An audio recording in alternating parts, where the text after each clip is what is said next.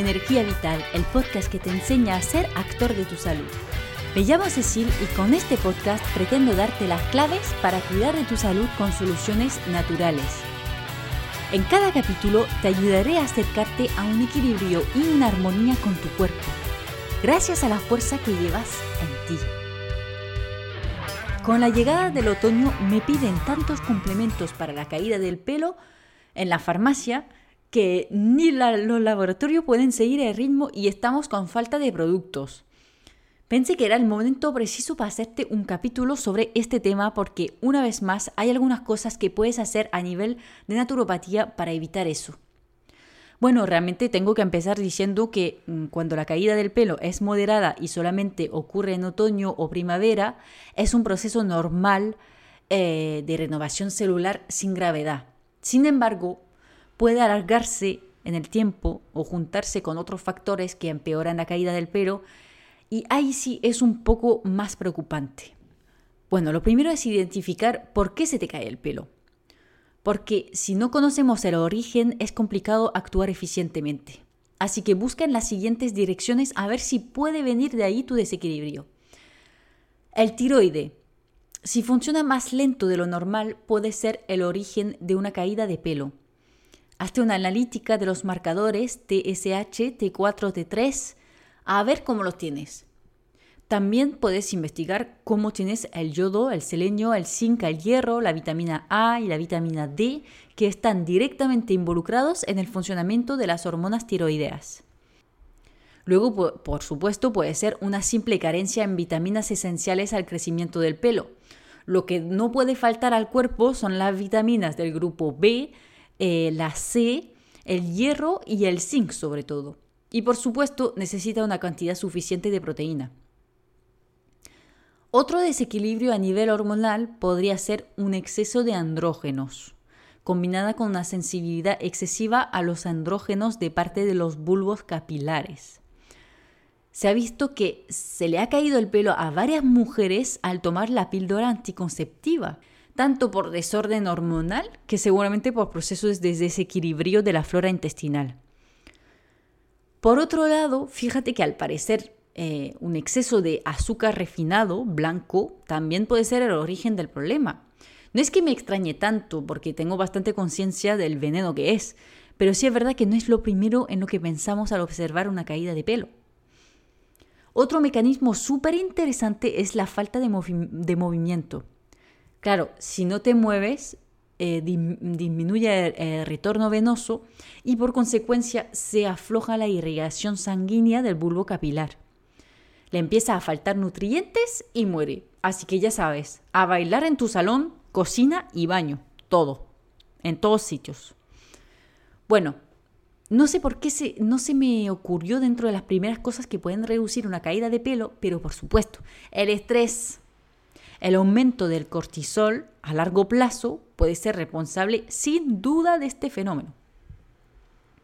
Terminaremos con dos problemáticas demasiado comunes, lamentablemente.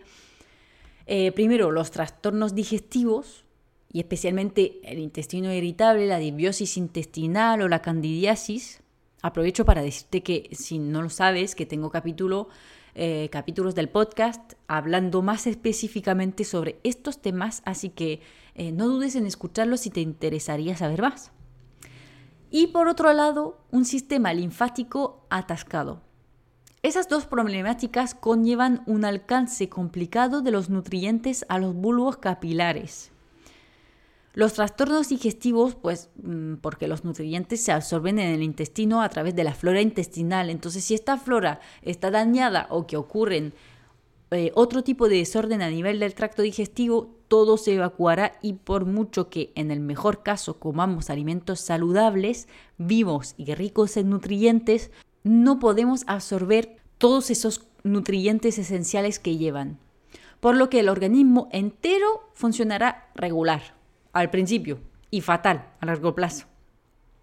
Y como el pelo no es vital, es una de las primeras cosas a lo que el organismo decidirá cortar, cortar la llegada de lo poco de vitaminas que entran.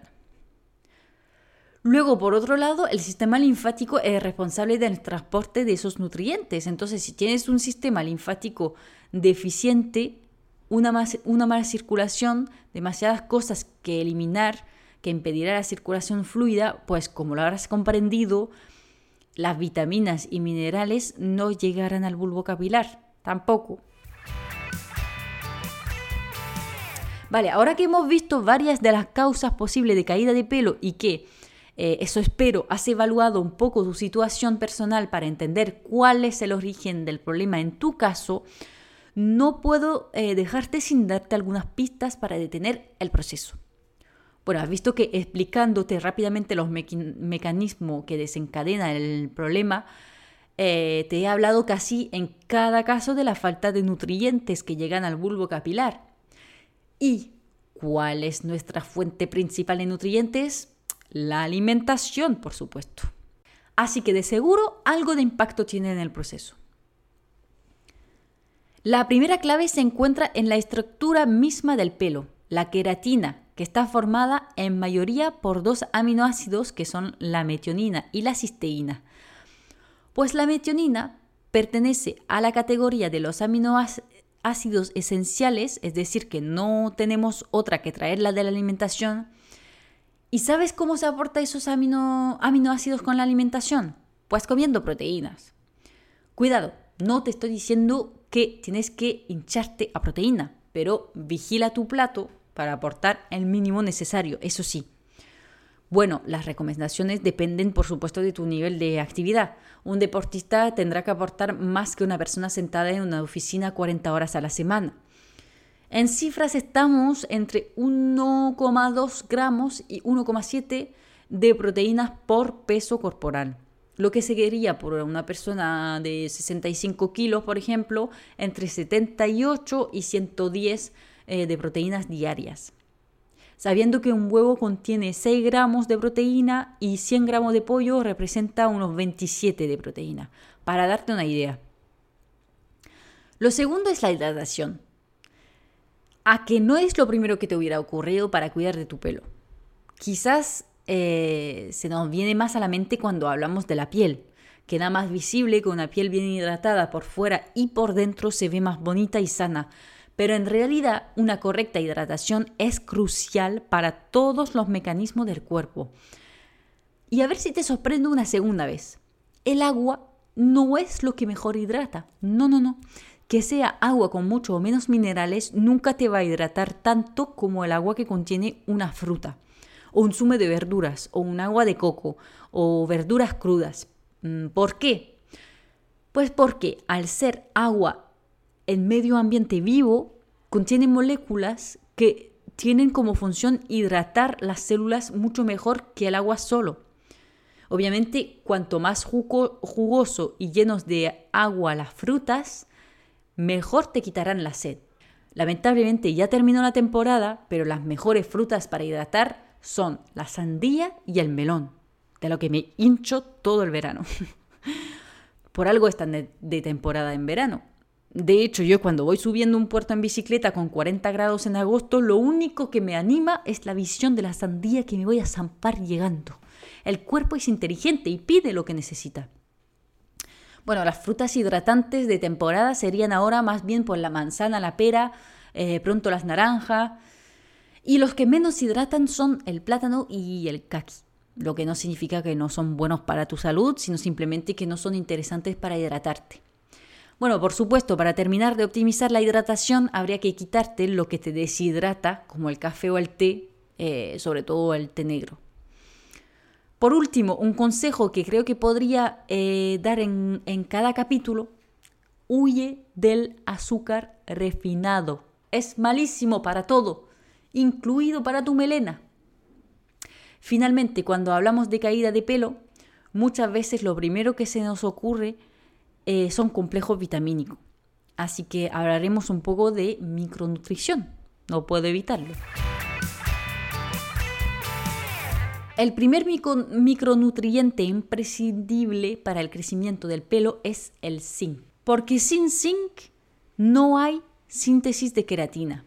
Además, en caso de alopecia androgénica, ayuda a inhibir la enzima del cuero cabelludo que provoca un exceso de sebo y por consecuencia la caída del pelo.